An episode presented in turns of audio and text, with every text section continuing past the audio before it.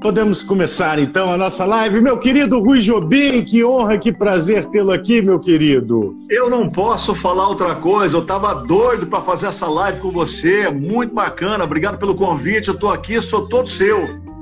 Maravilha, eu acho que para mim hoje vai ser uma live em que eu vou ser muito mais um, um, é, um fã de, de ficar tietando essa história, não, a história que você tem para contar, porque eu, eu, eu começamos no rádio, eu acho que na mesma época, em 82, é. por aí, né? Hã? 82? É, 83. Eu. 83. É, 83. Eu em 82 Mas... eu já estava dando minhas cacetadas lá na Rádio Vanguarda de Varginha. Eu, eu aluguei um horário lá e já começava ali a tocar uns umas Blitz, uns 14 bis, uns Dire Straits na época.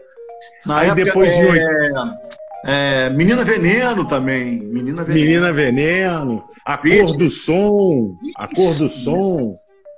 E Agora, aí de, só, depois eu comecei, eu comecei em 83, mas sei lá, acho que cinco anos antes eu já era rato de estúdio. Eu já, já ah, ia pra rádio cidade com 13 anos e. Ah, cara, que tempo bom, né? Eu Você vai me contar isso tudo. Eu faria. Você vai me contar isso tudo. Você vai Pô. me contar isso tudo aqui. Então, eu, em 84, que eu fui para Belo Horizonte, e aí, ah. aí ali sim, na, na, na, inauguração da Rádio Antena, Antena 1, Aí eu comecei a pegar uma rádio mais de porte. Mas enfim, ah, eu vou querer saber da sua história, não é da minha história, né? Ah. Então, já está o microfone, está aqui. Ah. Você gostou da arte? A arte ficou boa? Achei muito legal, eu nem acreditei, porque, assim, a bem da verdade, eu nunca tive uma recepção tão bonita, tão bacana assim, tão, tão legal. Eu te agradeço. Ó, Obrigado. Esse microfone não é um filtro, é um microfone real, tá? Ah, é? As pessoas acham, mas é um, é um microfone real. O pessoal, o pessoal Quem... acha que a minha barba é filtro, cara. É mesmo? É, pensa que Papai Noel. Ah, com certeza não é, porque se fosse você não usaria. Não, não... brincadeira, brincadeira. Ô Rui, ó, falando pro pessoal, quem quiser fazer um comentário, uma pergunta, é só clicar aqui na interrogação. Já vi que Marcelinho tá aqui, Bonádio tá aqui. É tá, só colocar era, que eu coloco em destaque aqui, tá agora bom? já era. Marcelo Bonádio. Olha só, Marcelo Isso. e Bonádio é um casal. É uma coisa fantástica, é uma coisa fora de agitação, né? É, é, é uma, é, às vezes eu acho até que é uma pessoa só, Marcelo e Bonádio, sabe? Pode ser, Mas, pode enfim, ser. Pode ser. Eu cliquei num, cliquei num negócio que eu não deveria clicar, apareceu aqui uns negócios aqui para mim. Não faz isso. Que eu não queria que aparecesse, mas eu sumi com eles. Vamos lá, Rui, querido.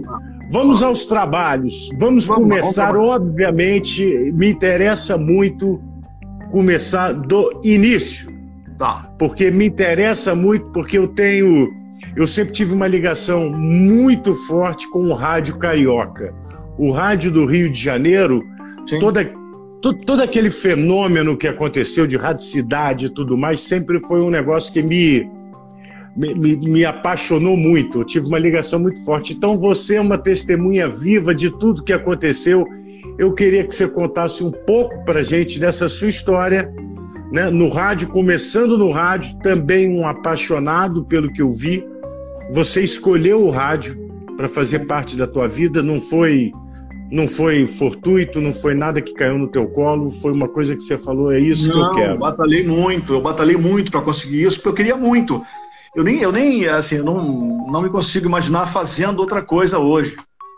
Não sei, é, eu fui, na verdade, educado pela, pela minha família, né, para ser militar. Então, é, já estava tudo traçado, eu ia ser militar.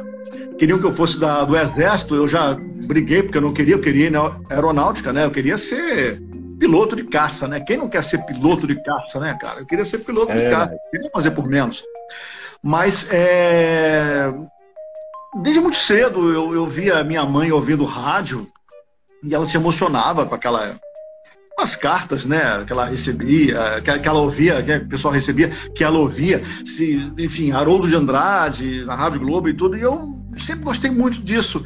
E eu falei para ela, eu tinha por volta de 6, 7 anos, eu falei para ela, mãe, eu quero ser locutor de rádio. Eu nem sabia o que era, nem sabia, assim, o que que, na verdade, é, me esperando, né?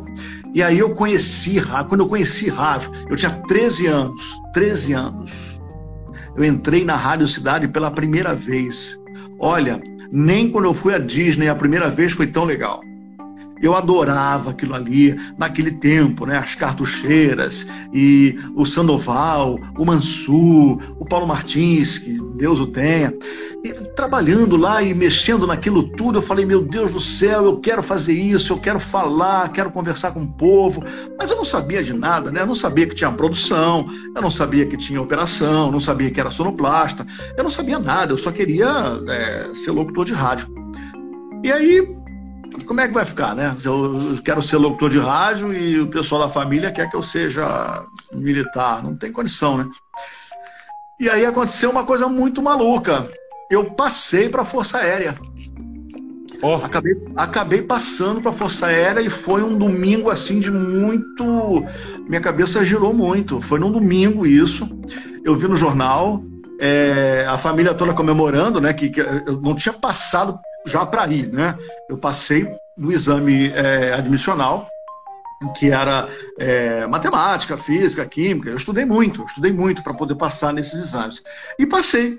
E depois eu ia fazer todo um processo seletivo, que aí tinha né, é, é, saúde envolvido, tinha uma série de coisas, né, um monte de exame que eu tinha que fazer. Eu não, eu não sei se eu passaria nisso, né?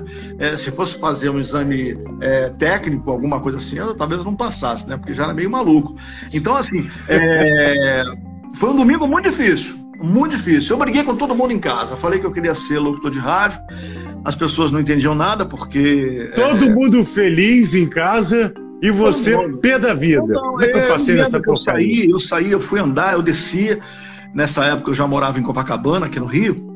Eu desci e fiquei andando por Copacabana sem saber o que dizer. Quando eu voltei, eu falei: eu não quero, eu não vou amanhã me apresentar na aeronáutica, porque não é isso que eu quero da minha vida. E assim, a, a, minha irmã foi a única na época que deu muita força. A minha irmã me deu muita força nessa época. E eu me segurei nisso e aí pronto. Aí eu falei, ah, não quero saber. Aí você não sabe o que aconteceu, cara. Assim, sabe aquela, aquela cagada da vida? Apareceu no jornal o Globo, numa quarta-feira. Você vê domingo, né? Domingo. Na, na segunda-feira foi um caos lá em casa, uma, assim, uma ressaca moral danada lá em casa. E na quarta-feira aparece no jornal o Globo, era o Globo Bairro, Copacabana, o anúncio de um curso de locução dentro da Rádio Globo, cara. Eu falei, ah, não, tem alguma. Aí eu liguei para lá. Tá, eu liguei, quando eu liguei para lá, né, ainda era telefone fixo, né? Não tinha o WhatsApp, não tinha nada. Liguei, alô, tudo bem? Eu quero saber sobre o curso. Eu nunca fiz nada, eu sou só curioso, eu gosto muito. Ah, tem algum problema? Não sou. Não, o curso é para quem realmente não tem experiência. Ah, muito obrigado. Desliguei. Falei, cara, onde é? Oi, tudo bem? Onde é o curso? Ah, é no centro, na Associação Brasileira dos Radialistas. Ah, muito obrigado. Não, peraí, cara. Tem que ligar. Quanto é, né? Quanto é o curso? O meu avô, muito, muito, é, muito solícito, mas também muito aborrecido, porque afinal de contas eu não estava indo para a Marinha, nem para o Exército, nem para o Aeronáutico. Aí ele falou: tá bom, deixa que eu pago.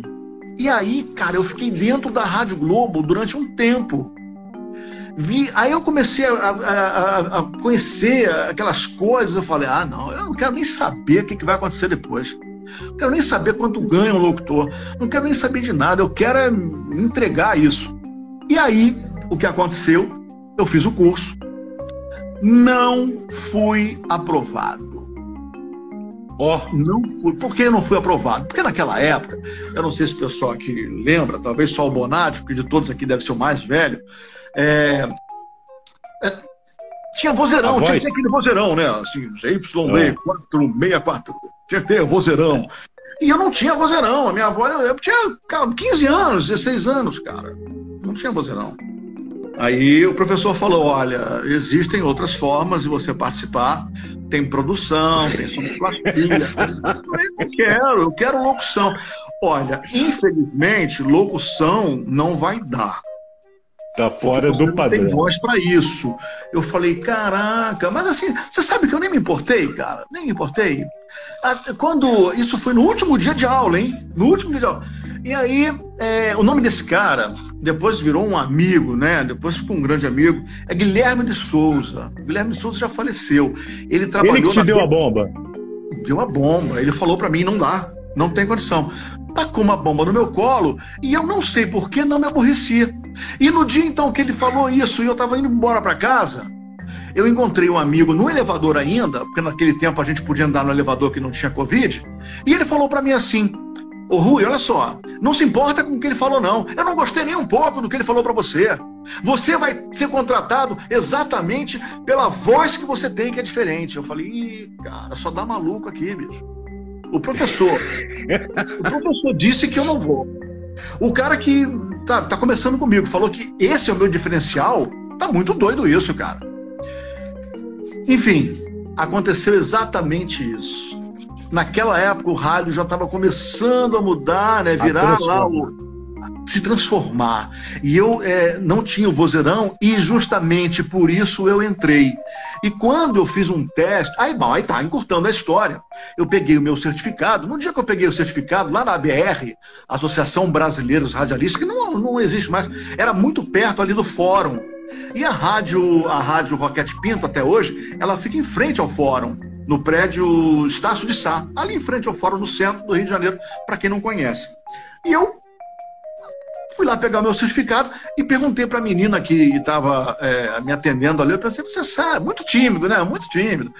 Você sabe se alguma rádio está contratando, se eu posso pedir emprego em alguma rádio? Eu gostaria muito de, de trabalhar em rádio. Ela falou assim, ó, você para quê, né? Fazendo a unha assim. Olha, eu acho que a Roquete Pinto está contratando. Ah, então eu vou lá onde é que é. E aqui, ó, 200 metros daqui. Opa! É um sinal. Cara, eu fui lá.